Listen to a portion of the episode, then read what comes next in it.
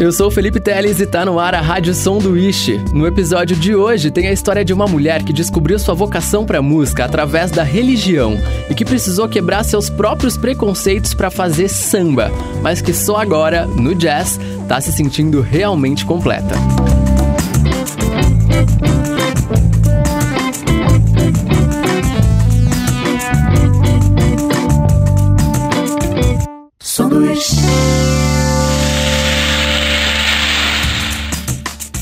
A música na vida de Joelma Maria de Moura foi uma herança de família. Aos três anos de idade, Jo já era estimulada pelo pai a cantar enquanto ele tocava violão. Escutar música também era um hábito comum, tanto em fitas cassetes e aparelhos de som, como ao vivo, com os instrumentos sendo tocados ali, dentro de casa. Nessa época, Jo ouvia muito sertanejo raiz e também Raul Seixas, que posteriormente se tornou um de seus ídolos. Esses artistas chegaram a Pequena Jo através de Saul Nascimento, seu pai, que também era cantor e que inclusive chegou a gravar um compacto em parceria com seu irmão, JB de Moura. O trabalho chegou longe. Com ele, Saul saiu do interior e foi para a capital, fez contato com vários artistas da época, tocou em vários festivais de calouros e chegou até a se apresentar no programa do Chacrinha, ganhando como prêmio uma caderneta de poupança. Eu cresci nesse ambiente é, completamente musical. Meu avô era poeta, meus tios compositores, radialistas, jornalistas, né? E, e meu pai cantor. Então, para mim, sempre foi um ambiente muito natural. Eu falo, as pessoas perguntam, ah, quando que você começou a ser cantora, né? Eu falei, eu, eu nasci cantora porque eu, antes de eu nascer, o meu pai ele já dizia: eu quero ter uma filha, mulher que vai ser cantora. Então, ele me projetou, né? É, ele te, eu tenho dois irmãos, né? Os dois irmãos são mais velhos do que eu, mas ele desejava que tinha que ser uma menina e que tinha que ser cantora e que ia se chamar Joelma, porque Joelma era o nome de uma cantora famosa da época. Né? Ela fazia parte da, da, jo, da Jovem Guarda, acho que não era nem Jovem Guarda ainda, era bem um pouquinho antes da Jovem Guarda. E ele era fanático por ela e ele dizia que ele ia ter uma menina chamada Joelma e que ia ser cantora. E aqui eu tô. Hoje o seu Saul Nascimento está com 67 anos e vê seu sonho sendo realizado. Afinal, Jo realmente se tornou cantora. Mais que isso, ela começou de fato sua carreira num momento muito simbólico. Ele parou de cantar, coincidentemente, assim. Eu tenho também as minhas questões místicas, né? Mas coincidentemente ele parou de cantar aos 29 anos e eu comecei a cantar aos 29 anos. Então, é, parece que foi assim, né? Ele parou ali aos 29 por conta de questões de família. Era muito mais difícil, tinha que sustentar a família. Ele tinha uma outra profissão, né? Que ele é desenhista. E ele tinha um estúdio de, de propaganda, né? Então ele tinha que trabalhar, não podia ficar indo para São Paulo na época, ficar, né? Na época era aquela, aquela, aquele tabu, né? Ah, quem é artista não quer saber de nada com nada, aquela coisa toda que a família, o pai dele, né? Muito rígido dizia. Então ele abandonou a música e ficou só com a, com a arte plástica, né? E e aí ele parou aos 29. E eu, com 29 anos, comecei a cantar profissionalmente. É, inclusive, esses dias a gente achou uma no, no, no Mercado Livre. Lá pesquisamos né, o, o, o nome deles, o, disso, ver se tinha. E tem para vender de colecionador, tipo, tá, sei lá, o valor quase 200 reais lá. Uh, achamos muito legal, porque é um pessoal da capital que tem e ainda é vendido, ainda tá aí. Colecionador. Mas os planos do seu Saul quase não saíram como ele planejava. Afinal, antes de chegar aos 29 e encarar a música como profissão, Joelma saiu da linha e resolveu respirar outros ares. Trabalhava numa multinacional, estava com a casa, o carrinho, o marido, o filho, cuidando aquela vida comum, né? Chegando em casa às seis, batendo cartão e tudo mais. Eu era assistente administrativa. Trabalhei na no frigorífico Minerva, trabalhei na Vivo, trabalhei na, na White Martins, empresas assim enormes, né, multinacionais, e eu cuidava de equipes de motorista, equipe de, de, de consultores, assim. E era engraçado porque as pessoas olhavam para mim, às vezes eu ia fazer as entrevistas, né? Tipo, entrevista de emprego. Chegava lá procurando um emprego. Aí as pessoas olhavam e falavam, mas você tem um perfil comercial muito grande. Eu falava, não, não, eu não gosto muito de me expor. eu, eu, gosto de ficar aqui quietinha nos bastidores, trabalhando aqui. Eu tenho experiência profissional na área administrativa. Já tentava, mas assim, era impressionante como que toda vez que eu chegava, me apresentava e falava, as pessoas já se impactavam com essa com essa imagem, com essa força, com a postura, né? Com a minha postura e já queriam me jogar pro comercial, já queriam me botar para a cara e a voz, o jeito de falar para vender, né, o produto das empresas assim. E Sim. eu sempre fiquei na retaguarda, nunca nunca nunca quis ir para venda. Embora assim, minha mãe sempre foi comerciante, meu irmão é comerciante, mas eu puxei muito meu pai mesmo. Assim, meu pai, ele trabalhava, ele, ele, ele trabalhava na, na questão de produção, mas ele vender, esquece. E eu era a mesma coisa, eu fugia disso daí, sempre fugi, né? Mas, mas, é, mas na verdade é que essa postura, né, essa, essa coisa toda que a gente tem, já é a questão artística, que está na veia, que está em tudo, né? Está na imagem, está tá em, tá em tudo que eu, que eu faço, que eu respiro, assim. Só que hoje, aos 37 anos, Jo entende bem isso. Lá atrás, aos 20 e pouco, porém, isso não era tão claro assim, não. Aí eu cresci e tal, namorei, aí casei, fiquei, né, fiquei adulta, casei, viajei, morei fora, voltei. E aí eu fui, engravidei, né? E aí eu fui ter a minha filha. Eu tive a minha filha com 23 anos. E depois da maternidade, é, alguma coisa em mim começou a ficar vazio, assim, sabe? É, era uma tristeza que eu sentia e eu não sabia o que que era, né? Eu não, não sentia, eu não definia. E eu fui buscar a religião. Fui buscar a religião porque eu, eu achava que era falta de Deus, assim. Eu achava, falar, meu, alguma essa coisa, essa tristeza, essa melancolia que eu sinto é falta de alguma coisa. Então, eu fui, eu fui, eu fui evangélica antes, antes mesmo, né? Eu nasci em berço espírita, kardecista, né? Minha família paterna toda é. Depois eu aí nessa fase depois que eu tive a minha filha, um, pouco antes eu busquei religiões, religiões é, cristãs, né? Catolicismo, depois o, o, como fala, o pessoal evangélico mesmo, fui para a igreja evangélica, fui, fui, ler os mormos, daí fui ver a, fala, estudar Testemunha de Jeová, estudei um ano Testemunha de Jeová, o livro deles e tal, e chegou um momento assim na minha vida que eu fui e nada supria, nada supria. Eu senti uma, só que daí eu já estava numa vida assim, uma vida padrão, né? E eu e eu tinha essa tristeza dentro de mim. Eu falava, poxa, mas tá tudo tão bem, a gente tem saúde, tem tudo e me falta algo. E aí eu fui, fui buscando essa questão da religião e encontrei a Umbanda. E aí quando eu cheguei na Umbanda, eu, eu, eu realmente, a primeira coisa que a gente ouve dentro dos terreiros é o tambor, né? E a hora que eu escutei o toque do tambor, aí, aí me veio uma viagem assim no tempo né? Sendo bem mística aí com vocês, falando mesmo o que aconteceu, né? Veio essa viagem no tempo, assim, parecia que eu já tinha estado naquele lugar tanto tempo, me encontrei ali. E realmente tinha. Depois disso, Jô se aprofundou em sua própria história e relembrou de ter frequentado um terreiro. Só que aí surgiu um empecilho: o preconceito.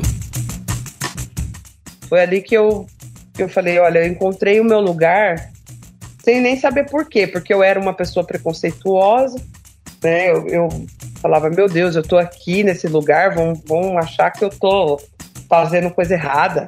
Só que não, né? Então, o povo fala que isso aqui não é de Deus e não sei o. Só que aí eu fui buscar regi né, uns registros na minha mente, bem lá atrás, quando eu era pequena, eu já tinha pisado num terreiro antes, e eu me sentia muito bem com aquilo. Né? Então, assim, eu falei, não, isso não pode ser ruim, porque me faz bem. E ali eu comecei uma caminhada de descoberta dentro da religião de matriz africana, que foi a Umbanda. É, depois de dois ou três anos, eu já estava. Foi três anos. Eu fui para o candomblé, eu conheci o candomblé. E nesse caminho, a música ela deu um jeito de me encontrar. Né? Então eu, eu comecei a cantar na, na, na nos encontros, né? Da, na, na gira, na, na, na, roda né? de, dos ritos, né? Comecei a cantar, a receber convite para cantar. Aí eu conheci um parceiro, um parceiro de música, que ele era músico, também tocava lá dentro da, da religião. É, e a gente começou, aí, aí surgiu o grupo Balaio de Sinhá, que foi meu primeiro grupo, é onde eu comecei a cantar profissionalmente. Com o Balaio de Sinhá, João entendeu que de fato era artista, estudou e começou a fazer shows. O Balaio de Sinhá ele teve três anos de existência, nós conseguimos chegar ao Sesc. A gente criava palco, nós mesmos criávamos palco para poder fazer a galera assistir. Então a gente criava evento. Vamos fazer um evento ali na, na ferroviária? Vamos, para a gente poder cantar. E anunciava Balaio de Sinhá. Tá. Era samba, só que ele, ele era um samba é, voltado para o sagrado. Voltado uhum. para o sagrado afro. Então a gente, a gente cantava músicas é, que fazia moção ao sagrado, né? Os orixás. Então a gente tinha referência muito de Clara Nunes, Zeca Pagodinho, Arlindo Cruz, Noriel Vilela, aí Alice Brandão, tinha várias músicas bem retrô mesmo, né? Que fazia moção aos orixás, assim.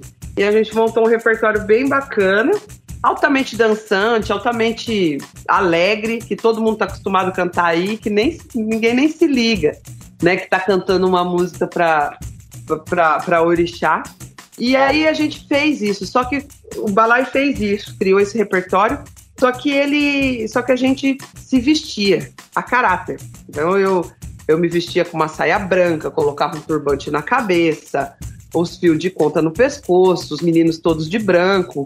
E a gente ia. Só que antes da gente criar os palcos, a gente começou a ir para barzinho. Esse meu amigo Adílio Nascimento, né, que era o, o cavaquinista da, do, do balaio, ele ele começou a fechar barzinho pra gente. A gente chegava no barzinho, todo mundo ia lá ver. Ah, sentava, tal, tudo, é samba, é samba, é samba. A gente começava a cantar, as pessoas começavam a olhar estranho pra gente. Mas o que, que é isso? Teve um dia que eu escutei o rapaz assim, bem na frente. Ele falou: Meu, esse povo só canta música de macumba, tá estranho isso.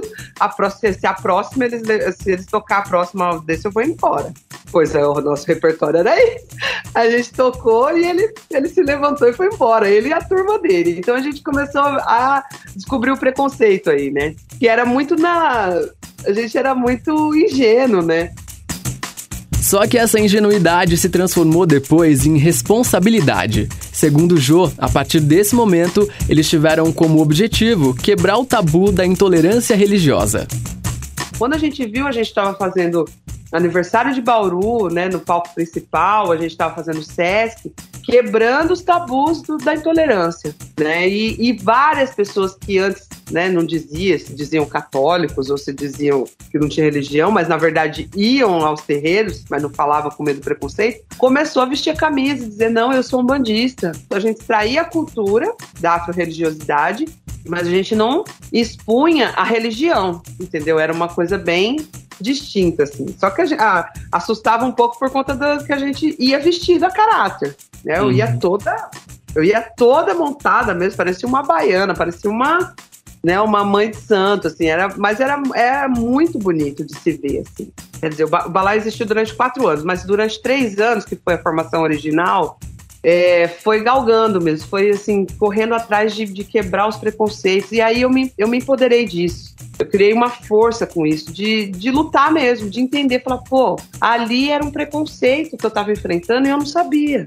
Então agora eu vou fazer de propósito aqui para a pessoa ver que ela precisa quebrar esse preconceito. E assim foi indo. E aí eu fui, fui adquirindo fala, fui adquirindo conhecimento, estudo, pesquisa. E cada música que eu fui pesquisando, acabei me tornando uma pesquisadora da história do samba, onde eu descobri é, que não existe samba se não houver o candomblé, né?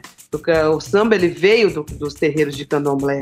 Então, assim, né, tem lá a tia Ciata, que foi a grande é, é, diz, matriarca dessa história, né? Ela que, que fomentou, que financiou tudo para que se começasse a fazer samba.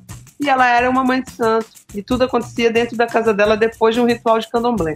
Então, assim, quando eu fui buscando a história do samba, para poder cantar mais samba, eu fui me enchendo muito mais daquilo que estava completamente atrelado uma coisa na outra. E hoje eu me tornei, eu, aí eu fui premiada, né? Fui, eu sou uma Zumbi dos Palmares, sou uma premiada Zumbi dos Palmares. É, recebi também o prêmio Luiz Amaim aqui também, que é um, um prêmio municipal. Recebi moção de aplausos na Câmara Municipal por defender a música, é, é, combater né, a, a, a intolerância religiosa através da música. Então, assim, foram grandes, grandes reconhecimentos, né, grandes prêmios, assim, que, que, que me disseram, olha, você está no caminho certo, mesmo você, né, mesmo se você saber. Depois de revolucionar com o balaio de Sinhá, Jomura partiu para a carreira solo e, segundo ela, entendeu que precisava empreender através da música. Foi aí que ela criou o show Divas do Samba, em homenagem a Alcione, Beth Carvalho, Leci Brandão, Clara Nunes e mais. Só que para esse show acontecer, Jo precisou, além de voz no gogó e samba no pé, jogo de cintura.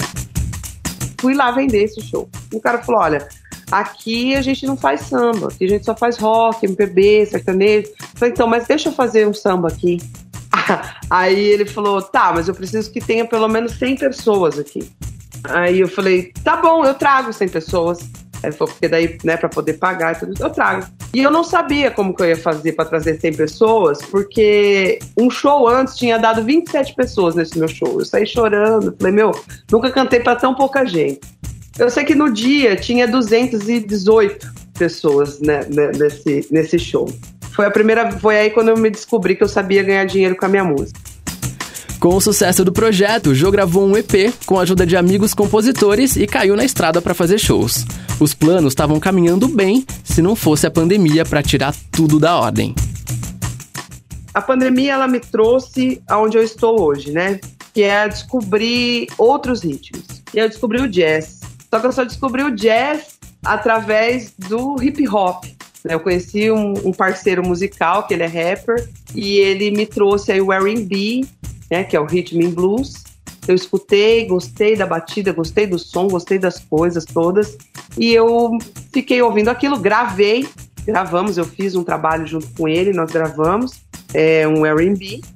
E só que eu fiquei meio tímida com aquilo, falei, ah, não sei se tem muito a ver comigo, não sei se tem. Só que aí o que, que eu fiz? Fui mergulhar, fui estudar e fui pesquisar.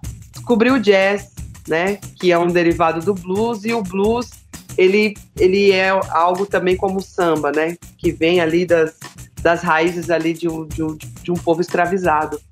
Então aquilo começou a me fascinar. Falei, nossa, preciso elaborar várias outras coisas aqui. E foi quando pela primeira vez eu comecei a compor as minhas composições, as minhas músicas. Eu sou sambista, mas as minhas composições não são sambas. Elas são músicas de soul, né, da black music, de, de rhythm and blues mesmo, é, é, um, é um outro estilo musical. Neste momento, o Joe está em estúdio preparando mais um trabalho para ser lançado.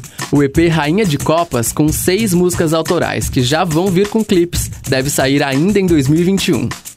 Existe até um, um documentário que, que fala né, do samba ao jazz. É, é uma coisa, é um documentário muito legal. Nos Estados Unidos, o jazz é como se ele fosse o samba nosso aqui. Tem praticamente a mesma história, né? É, de como foi criado, de como que ele foi gerado e, e como é cultuado até hoje. Então, o jazzista lá nos Estados Unidos é como se ele fosse um sambista aqui. E eu ainda não tinha feito essa, esse link de um para o outro, né? Do samba para o jazz. Mas tem tudo a ver. Então, assim, até nisso, essa minha arte, ela tá. Eu fui nessa busca, deu certo ali. No samba não tava dando certo a questão de compor, mas ali no jazz deu certo e que uma coisa tá, tá meio que vinculada na outra, assim. Para terminar, eu pedi para a Jo deixar um recado pro pessoal que acompanha o trabalho dela e que agora já ficou na expectativa por essa nova fase, essa nova Jo. O que eu posso dizer é que eu tô gerando uma coisa, é um, um estilo uma, uma identi a identidade é a mesma. João Moura continua sendo aquela pessoa forte, né, que bate ali com a voz, né, estrondorosa, mas é, pode se esperar um, um, resultado muito lindo, assim, de uma coisa que pela primeira vez vai ser completa. né? Eu, eu tô compondo, é tudo meu, né? É, a música é minha, a voz é minha, a interpretação é minha, a produção toda é minha, né? Do jeito que eu quero. Então, assim, e com, a, claro, com o auxílio dos meus parceiros, com certeza, que todos eles também já conhecem o meu jeitinho, já conhecem o jeito que eu gosto e tal. Então, é, é um trabalho genuíno. É, pode esperar um trabalho puro de João Moura, né? Pela primeira vez. E que também né, não, não vou deixar de, de, de, viver o samba, né, de respirar o samba, com certeza. Mas esse trabalho em específico, muito especial, né, é, ele está sendo gerado e, né, no período de pandemia, mas ele vai nascer para o mundo logo em breve e a gente vai poder ouvir presencialmente, a gente vai poder curtir, vai tocar nas rádios, vai tocar. Eu espero que toque em muitos lugares assim. E, e principalmente no coração das pessoas, né?